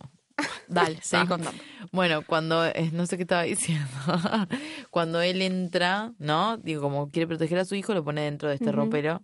La película te presenta realmente lo que está pasando, o sea, no solo es como, bueno, está viene alguien a dejar las cosas, sino que ahí te muestra, cuando él está viendo a través de la rendija, digamos, del ropero, que Old Nick Old Nick. se saca los pantalones. Eso es como fuerte. Y no está mostrando nada. No, no, Eh, no. o sea, no está mostrando nada. Pero Sí. es como que vos ya, ya sabes lo que va a pasar. Claro, es como que ya sabes y vos estás tan metido en que sos ese niño que está ahí atrás, que está viendo eso y que sabes lo que va a pasar, que te sorprende mucho más que si fuera una escena de violación explícita. Sí, sí, que lo hubiese mostrado desde Total. afuera, ¿no? Claro. Te lo muestran a través de ese ropero. Estás Exacto. encerrado y estás. O sea, Claro. vos comprendés Sí, la situación y querés como. Claro, no sé qué, porque y, es, sos adulto, y es mucho más tipo, efectivo en el ¡pah! tema de sentirlo. Ujú. Sí, Sí, te pones en la, en la piel de él. Exacto. La intro, en realidad, quería hablar también, que es tremenda, porque empieza re normal, con un Jack despertando en la noche, con la madre como calmándole, como una situación re normal, y los planos son bien cerrados, Sí, y es como que ya de una te dice intimidad. Sí, Ya claro. está, relación madre-hijo, intimidad, y después eso no cambia mucho. Son planos cerrados que sí, tenés primeros planos, tenés planos medios. Pocas veces la cámara se aleja por completo de ellos. Sí. es porque vos siempre estás con ellos, sos cómplice, sos parte de esa relación, porque Mm. vivís con ellos, porque estás encerrado dentro de ese cuarto. Sí. Entonces hicieron muy bien ahí. Hay planos que son eh, los que están más lejos, son por ejemplo cuando muestra un plano del tragaluz, porque Ajá. te muestra la distancia, que es importante destacar el trabajo de los técnicos acá. Es que decidieron hacer un cuarto real de 3x3 con paredes movibles, pero lo que hacían era que las distancias sean respetadas, o sea, de que si yo muestro al niño en la bañera, le voy a mostrar la distancia exacta, no me voy a poner la cámara Claro. a 20 metros Obvio. atrás. También no, hay que destacar ahí las elecciones de lentes Mm, y de sí. tipo de cámara, ¿no? Porque no Totalmente. es que pueden filmar con cualquier lente No. y que quede real, o sea, digo, está. Pero muchas veces, por ejemplo, que, por lo que leí, es que, mm, bueno, tenían tal lente, ¿no? Y decían, bueno, ta, podemos filmar a tal distancia. Sí. El tipo del director decía, no, déjame si el cuerpo de, Claro. de, de la cámara fuera del cuarto, pero Sí. el lente que está adentro. Yo quiero que la- sea real, lo Sí, más normal al estés- ojo posible. Exacto. Claro, O sea, Y- aparte la cámara está encerrada.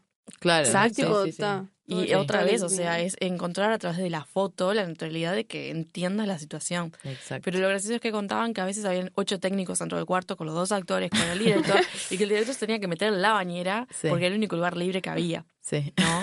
O sea, trabajo caótico, delicado. caótico. Sí. Muy caótico, mucha paciencia, porque hay un niño. Sí. Otros planos a destacar. Ah, no, pará. Lo que quería decir de los planos cerrados y planos medios, que después durante la película, cuando se va alejando, ¿no? Los planos se empiezan a abrir mucho más. Ya no está como la intimidad de ellos dos, ya no es el encierro que era antes. Sí. Lo mismo pasa con los movimientos de cámara. La cámara es totalmente inestable al principio, pero no es inestable porque es turbio lo que pasa, sino porque está jugando con el niño. Claro. Todo el tiempo se mueve con él, gira con él. Es como otra vez, ¿no? La complicidad de la cámara con el niño, tratar de comprender ese mundo y cómo lo cuento. Y después la cámara con el tiempo empieza como a estar más estable, como que ya hay un equilibrio, como que sigue un poco más las reglas, que es lo que no estaban dentro de esa habitación. Bueno, podemos destacar también los colores que hay dentro del, de ese cuarto, que también, ¿no? Es como, juega mucho con colores de, bueno, el cuarto en sí es todo marrón, o sea, como cosas apagadas, si bien el niño quizás tiene como vestimenta un poco más con colores, ¿no? Como, muestra un poco más vivo. También la madre también está como, Sí. ¿no? Es todo como una vestimenta, tampoco es como que hay mucho que hacer porque el tema es que están encerrados ahí, tienen la ropa que tienen y digamos, pero eso está bien cuidado y me pareció interesante y también me parece interesante, pero tampoco es que lo puedo spoilear mucho, cuando pasan a otra parte, a otro La gente ya se está dando cuenta sola, no le vamos, Sí, sí, a, sí. no le vamos a decir en voz alta para que después nos digan, ah, no lo dijeron, no. Bueno. Bueno, lo pensaste. Bueno, después, eh, o sea, inmediatamente cuando pasa algo que ya no están más en ese lugar. Po- pone- Podés decir la primera parte y la segunda parte. La primera parte, los colores son así, la segunda Ah, parte. bueno, ta, en la segunda parte muestran un montón de, o sea, mucha más claridad, hay mucha más luz. Inclusive hay una escena donde Jack, o sea, se despierta, ¿no? Y está como encandilado Sí. por la luz que hay y tal, y ves como ese contraste de lo que es el encierro Sí. a lo que es la libertad, o sea, y está bien lindada, o sea, está como Fusionada. Claro, bien fusionada y te das cuenta, nada, del resplandor de la libertad y todo lo bello de ser libre y después, nada, estar encerrado en un cuarto, ¿no? Como de colores marrones, Sí. tipo encierro, cuello, yo qué sé. no sé. Ujú. Otro plano a destacar son los cenitales. Tiene varios, sí. Tiene varios cenitales de Sí. Jack en la alfombra, Sí, que es un poco eso de mostrar ¿no? lo aplastado que está en ese suelo y la inmensidad que hay por arriba, porque Sí. él cuando está en la alfombra tirado en ese plano cenital, él lo que está viendo es el regaluz. claro. Y después hay una escena, otra vez sin quemar nada, de el cenital sobre la alfombra, pero en la camioneta, no me acuerdo. Ah, Em, que otra vez es lo mismo, es la inmensidad. Mm. dentro de ese plano. sí. Y te lo represento con una cámara arriba de un personaje. O sea, es tan simple y tan profundo que... ¿Qué pasa con. Mustang también? ¿Qué pasa? hablado. Sí. Es verdad. Todo se repite, chicos. Todos Al final no sé para qué estamos haciendo este podcast, ya, Sí, ya que- todos se copian. ¿no? ya estamos diciendo lo mismo todo el tiempo. Está todo creado ya. Ya estamos hablando Leonardo lo mismo. DiCaprio lo dijo cuando ganó el Oscar. Estamos en el hombro de grandes. No se olviden que antes que yo estuvieron actores de tremenda calidad. Y lo que quiso decir eso, ya está todo hecho, tenemos que respetar nuestro pasado. ¿Por cómo se sabe todo el diálogo de Sí, Leonardo sí, sí, sí. Me preocupa Eso, ¿sabes qué estaba pensando en eso? ¿Cuántas veces lo habrá Sí, visto? sí, Lo sí. Estudia. Un montón memoria. aceptación Ah, de Bueno, premios. pasemos a los facts, si Bueno. quieren, porque Ay, tengo sí. facts re interesantes que tienen que ver con Leo DiCaprio. Bueno, a ver. No, no, no, yo me voy a retirar. Cuando Bueno, se muestra... No, se levantó y se fue, se Por levantó y se fue. Cuando se muestra la habitación de, de la adolescente, ¿no? Que quedó Sí. en, en ese Ajá. pasado, ese cuarto rosado, Sí. hay un póster que es de Leo DiCaprio. Ay, ella lo ¿Y qué pasa con esta película? Esta película es de 2015 y en ese año también salió de Revenant. Y en los Oscar, Brie Larson, que también adelantó los premios, ganó Mejor. Actriz y Leo DiCaprio Mejor Actor. Buenísimo, eso era todo lo Una que tenía para cagada el decir. fact ese igual, ¿eh? La verdad que no tiene nada que ver con que, nada, pero eh, bueno. El cuarto de Joy lo predijo. Es Dijo, que- Este guacho gana un Oscar. ¿Qué no, tenía que nada ver? tenía que ver. Bueno, muy bien. Vamos tenía que a- ver con nada. ¿Tenés facts que estén bien o vas a seguir tirando cualquier obvio, fruta? tengo más facts. Por ejemplo, Yo la película... ¿eh? Ah, bueno. Ah, La competencia. bien, bien. Bueno, tiro, tiro uno y vos tirás otro, así hacemos más ágil. ¿Te parece? Dale. La película fue una coproducción entre Canadá, Irlanda, Reino Unido y Estados Unidos. Fue filmada en Toronto Sí. por temas de presupuesto al ser una película independiente. Y quiero decir esto, muchas películas que se hacen pasar por hechas en Estados. Unidos son de Canadá. Y lo que quiero llegar a este fact, en realidad, que es por mi interés, Es un palo. es que tiene que ver con lo de DiCaprio. No, Claro. mentira. Eh, no, es que les quiero recomendar un video que yo no sé si lo vieron, pero es de este canal de YouTube que a mí me encanta, Every Sí. Frame a Painting, No que el tipo es de Canadá. Y a pesar de que esta película fue filmada en Toronto y él habla de Vancouver, hace como una, o sea, va a lo general, va a Canadá, de cómo muchas películas, de cómo Canadá nunca se muestra a sí misma, Ujú. sino que qué tan fácil es filmar en Canadá porque es barato, pero cómo una ciudad se puede transformar en otra. Así que mírenlo, se llama Vancouver is never play itself o algo así. Ahí Otro fact. Ah, no vas vos. Buenísimo. Va Alice. Se acuerda. A ver. Bueno, yo tengo un fact que me pareció súper gracioso. Que. Esto es una falsa. Bueno, una bueno. falsa, Dominique. Ya empezó Dios a hacerme no, bullying. Ya, no, no Ya puede me empezó a hacerme bullying antes de siquiera verme la cara. Sí, porque llega, o sea, yo te conocía la cara en primera instancia, no mientas. No, vamos a mentirlo al público. Perdón, No. antes de verme la cara. Ahora. Ahora, pues ya te Me hiciste bullying hace una hora. Sí, porque estaba, estaba en Por- por Twitter, hablando. Por Ay, no sé Ay, si no cortarme el pelo porque tengo que pasar por una asociación. Bueno, Decía, vos el vení. fact, el fact. Ah, ¿en serio? está- está- puedo estar en, en mi carruaje Claro. Estaba en su transporte público. Claro. Mm, mm, mm. privado, quería. Privado. No puedo. Bueno, ah, la bueno, perdón, realeza. transporte privado. Ok, perdón. Disculpe, No, señora de- reina. uno de los productores quería que para el final, la escena final de la película, eh, hubiese nieve, pero parece que después de haberse gastado todo el presupuesto, la nieve, No llegó. claro, la nieve eh, no, no iba a ser posible. Pero cuando estaban filmando, empezó a nevar. La verdad, Fue mágico, yo La- estuve ahí. Oh. Fue mágico. La escena quedó con la nieve. Dijo, como sí, nieve gratis. Sí, sí, sí. Bueno, al final todo bien. Al final tenía que pasar. Al final Pasó lo que tenía que pasar. ¿Tenés Sí, más facts? Sí. Está, voy uno yo ahora, ¿te parece? Y después volvemos. Tipo, No. tenés- te lo dice como, tipo, tenemos Sí, sí, facts. tenemos la facts. buena. Onda, tenemos facts. Te- yo no, estoy siendo tú. buena porque ella nunca tiene facts. No, yo nunca Sí, ya lo sé, nunca ya lo sabemos. facts. Facts. Todo lo, que escuchamos, todo lo que escuchamos este podcast sabemos ¿Quién es la vaga acá? que Wallace nunca tiene facts. Nunca tiene No, nunca tengo facts. Discúlpenme, discúlpenme por ser una persona Bueno. ocupada el resto Está del perfecto, día. Ay. está perfecto. Brie Larson. Ni siquiera come y se hace la ocupada. No como porque estoy ocupada, querida. No comes de vaga. No, bueno. Bueno, ¿puedo bueno, decir ya me están difamando horriblemente acá. Bueno, les cuento a los que Me les interesa que Brie. Larson no fue la primera elección para el papel de Joy. Ah, no. ¿Cuál No. fue la elección para la primera? Emma Watson y Rooney Mara. Bueno, malísimo. Fueron consideradas. No, Malísimo. Emma Y- Watson no sé, no la veo igual. Yo no veo ninguna de las dos. yo no, tampoco. yo Emma, ¿sabes lo que me pasa con Emma eh, Watson? Es que siento que tiene cara de niña todavía. Sí, totalmente. Sí. Bueno, Entonces también como que no. eh, leí que Shailene Woodley Ahí también era yo una iba. opción Ujú. y también me parece como que- demasiado infantil. Claro. Sí, a mí también. Sí. No me gusta Sí. mucho cómo actúa ella y no vi la serie. Sí. Pero en la recta final estaba entre Shailene Woodley y Brie Larson. ah, la y recta terminó, final. Sí. sí, la recta final, las dos Sí, sí, opciones sí. fueron esas, quedaron Sí. ellas dos. Y al final eh, Lenny, el director, le terminó dando el rol a, a Brie Larson por esta película que les contaba que es Short Term 12. Le dijo, le ¿Es el- encantó ahí. el En realidad, es la o- película que ella va. hizo, una de las películas que hizo en realidad fue por Trainwreck. O sea, ¿Qué le, pasa? pa, te voy a cagar a palo. Bueno, contame, Alice, ¿qué otro fact? Bueno, el otro fact que tengo es que Jacob, no sé si por, por la, no mientas, no la complicidad que ya Ujú. tenía con Brie. Me mira con esa cara de mala. Nos va, nos va a mentir. Eh, no, porque él no explicó por qué era, pero claramente yo creo que es por la complicidad que generó con ella. O sea, estás tirando fruta. no, no, no. Está vendiendo fruta. ¿Qué? Vos seguís contando. No Sí, sí. Yo esto lo corto. Esto lo sacamos, Esto lo sacamos. sacamos. No, Mm. Las enseño. Las estoy viendo, chicas, por favor. Es la primera vez que las veo. La así peor que- enseña, decir Sí. tipo. No, que estás se mintiendo, no es la primera vez que nos ves. Que las veo en el podcast. Ya la conocíamos a ella de Sí, antes. ya sabemos que nos Sí, Nos hicimos una realidad emborrachamos previa juntas. para eh, saber que no eras una psicópata. Exacto. Creo que, era al revés. Creo que era al revés la situación en realidad. Sí, me parece un poco Sí, bueno, contanos el fact de una vez, por Oh, Dios. exacto. hasta Cada rato te... que, Jacob no podía gritarle en el momento en el que ella le dice que no tiene velita de cumpleaños, tipo, y él le tiene que gritar porque le da un, le da un síncope al Sí. niño.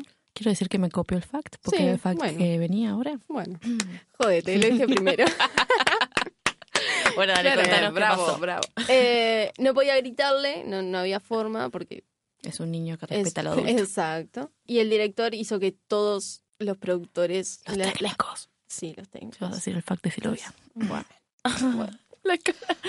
Todas las personas que estaban en, todas las personas presentes Sí. se pusieron a gritar Ay, para sí como locos. Entre ellos y a saltar. sí sí sí Tipo, generar eso como a, a Como aturdir dar- al niño. exacto Ah, para mirá. que él se, se enojara de verdad y mandara a todos a cagar y se fuera de la película y Me chao, encanta, no voy a muy hacer interesante este fact. La verdad, muchas gracias. Nunca, nunca Esa escuché de fact falso. tan interesante. La verdad te digo. Bueno, Desde la boca de. Dominique, nunca un Muchas- fact tan interesante como ¿Sabes que el director Muchas vio más de 2.000 audiciones antes de encontrar a Jacob? Ay, ay. La verdad que el fact anterior me pareció mucho más No, interesante pero que este este. ¿eh? fact, ahora sí, terminamos con este fact, porque Sí. es muy bueno. Dijimos muchas veces fact. Fact, Sí, fact, fact. aparte es súper difícil decir fact Sí, Fact. Bueno. A pesar que la novela que hizo Emma Donoghue Sí. no está basada en hechos reales, sí, la escritora se inspiró en un hecho real, que es el caso de Natacha Kampusch, que es una austríaca, ¿lo conocen? No. Hay películas y todo eso. No. Que fue una niña que a los 10 años en Austria fue secuestrada por un hombre que había creado todo un sótano Sí. que era también re chiquito. Ponle que el sótano era este, Sí, mismo espacio donde sí. estamos ahora.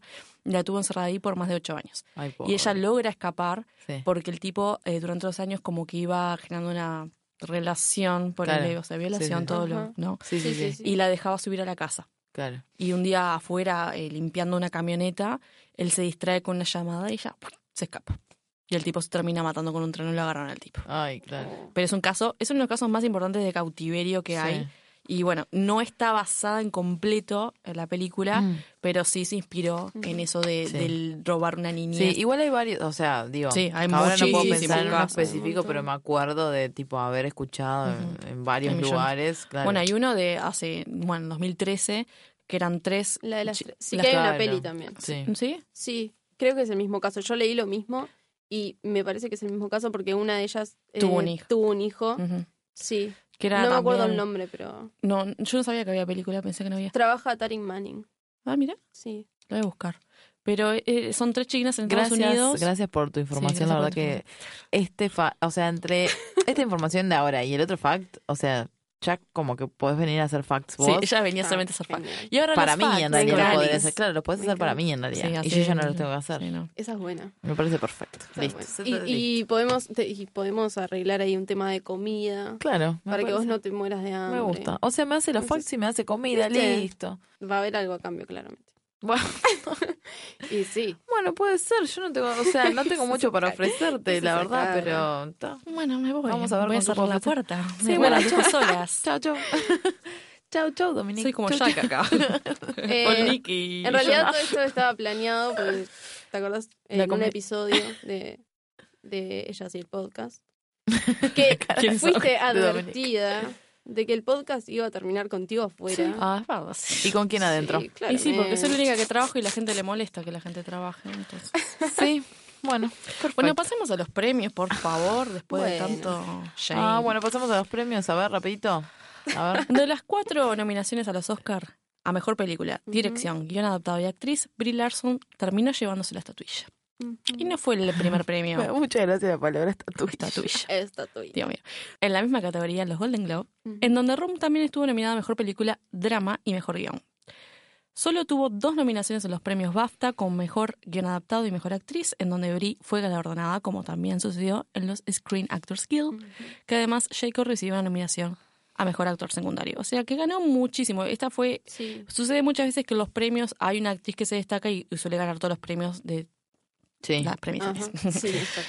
Pero la la lista es larga, yo Sí, mencioné sí, sí. esos, pero son muy pocas las veces que ella perdió como mejor actriz y Room fue aclamada. Es una película independiente que fue aclamada por la crítica y para darles una idea de las 139 nominaciones en las distintas ceremonias de premiaciones, terminó ganando 104. Un montón la Son señora. muchos premios. Genial. Así Sí. que miren. Miren Room que tiene un montón de premios. Listo, Maurice. Ya está. Hubiéramos empezado por ahí. Sí. Así No. y terminamos el podcast. Bueno, Miren esta a Room, película miren, porque tiene tantos Hola, premios. sí, Alice. Bueno, listo. Miren. Chao, nos vemos. Bueno, ¿qué te pareció, Alice? Estar en un podcast que escuchabas antes. ¿Cómo te, cómo, cómo te sentiste con esta Que ahora, experiencia? ahora, ahora sos parte. Eh, Contanos. Bien, bien, la verdad. Fue un partido difícil, pero Pero creo que la jugamos bien. Pero pudimos repuntar en el momento indicado. La verdad. pensé que iba a haber mucho más pelea, que iba a tener que un medio como que separar ahí. No, Pero no. no, no, se ¿Te portaron bien. que nosotros nos agarramos Muchas la mano? gracias. Lo sé. jamás, O sea, jamás he no tocado un pelo de esa cabellera. Jamás. Sí. Todo el mundo lo sabe que sí.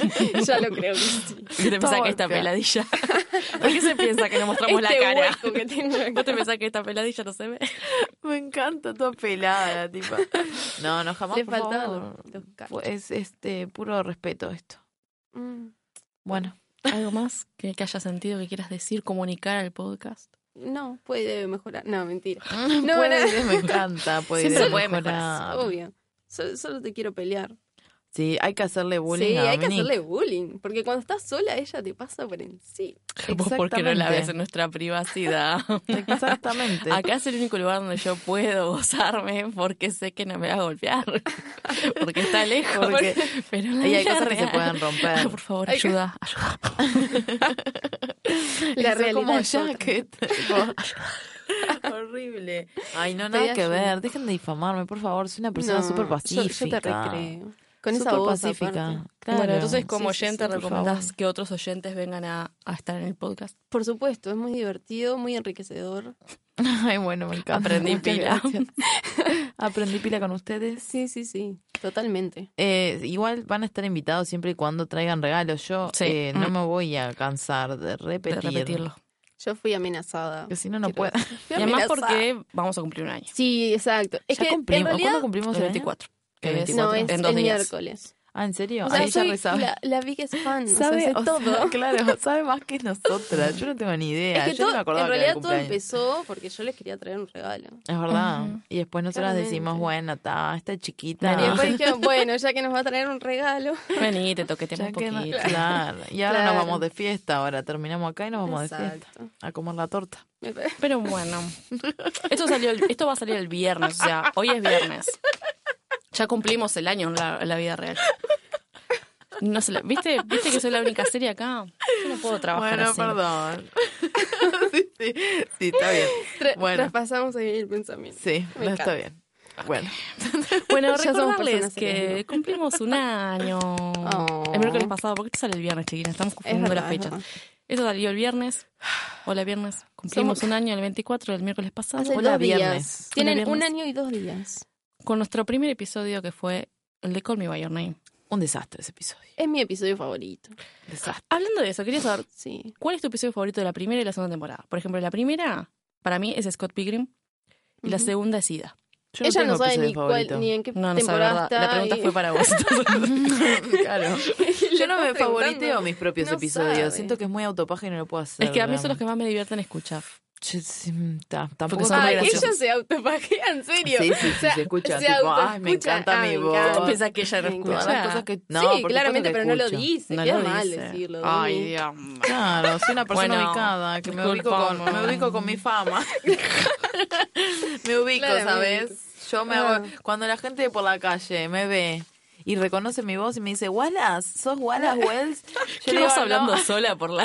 Exactamente. La ¿Quién la ser paraba para y se pedir? ponía a hablar sola, tipo, ¿Quién? ella hacía el podcast en la calle. Un podcast de cine, series y Y entretenimiento. entretenimiento. Wallace Oh, Wells, encanta. vos... No, no, no, te estás confundiendo, pero estabas, can- estabas diciendo ella el... ¿Qué? No, no. ¿Qué es Así mientras la agarraban en la ambulancia, tipo. Claro, lo no, casa. no, no soy yo. El chaleco. Chaleco. No. Entonces, Call Me By Your Name fue tu capítulo favorito. Sí. Fue el primero, Es es un mi- desastre. No, me encanta. Todas re tímidas. ¿Sabes por qué me ahí. gusta? Exacto. Por eso. ¿Por Porque es como. Éramos como ya, que éramos No, no, no. inocentes. Ay, claro. no, ahora no, somos porque un es pedazo tipo como que son supernaturales. Es, es el mejor, porque ahora ya lo tienen así.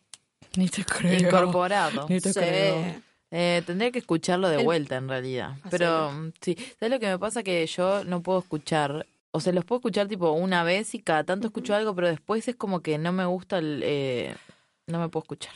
No me gusta mi voz, lo lamento. Yo ya me acostumbré, después del podcast me acostumbré a mi voz y fue tipo, bueno, haz lo que hay. No, mi voz la verdad que no, Y no me molesta. Desastre, desastre total. Pero bueno, Bueno, no sabemos cuándo vamos a volver. bueno, Yo lo voy a decir así. no O sabemos sea, porque... yo estoy, yo estoy actuando como si las estuviera escuchando.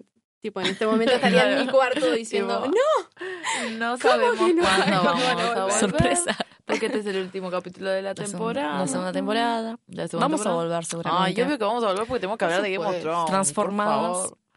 Sí. con alguna otra estructura. Porque ¿qué pasó en esta segunda Claro. temporada? Dejamos un poco de lado las series, como dijiste recién. Es verdad. Entonces vamos a Y traer. teníamos una estructura más formal, como, Sí. ¿no? Entonces podremos ver de transformarnos un poco, crecer sí. con el podcast. Hablar solo de el Leo de cuando yo la termine, por fin. Claro. sí. Ahí va. Solamente con más invitados. Sí, sí, seguro que sí, cuando ella la termina.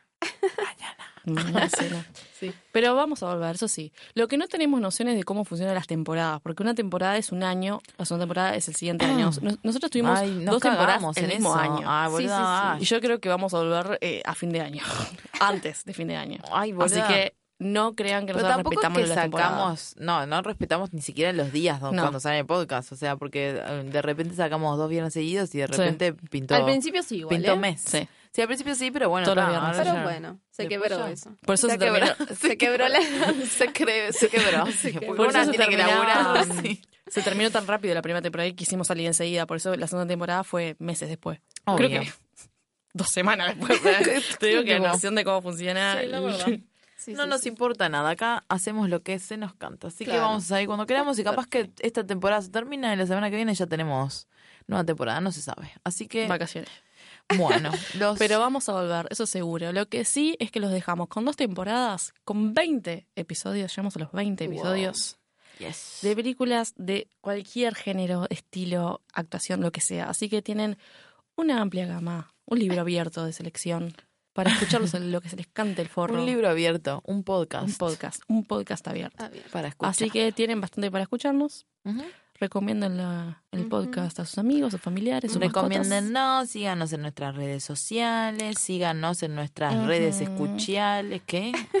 Habla. En ¿Qué nuestras dice? redes sociales que van a ¿Qué seguir activas. Eso no hay duda. Las redes sociales siempre van a seguir activas, salvo eh, Instagram, No vamos a recomen- recomendaciones. porque lo vamos a cerrar.